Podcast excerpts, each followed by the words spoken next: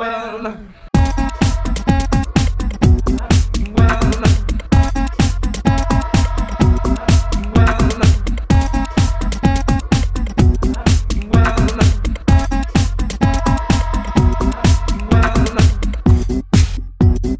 What is it, Major Lawrence, that attracts you personally to the desert?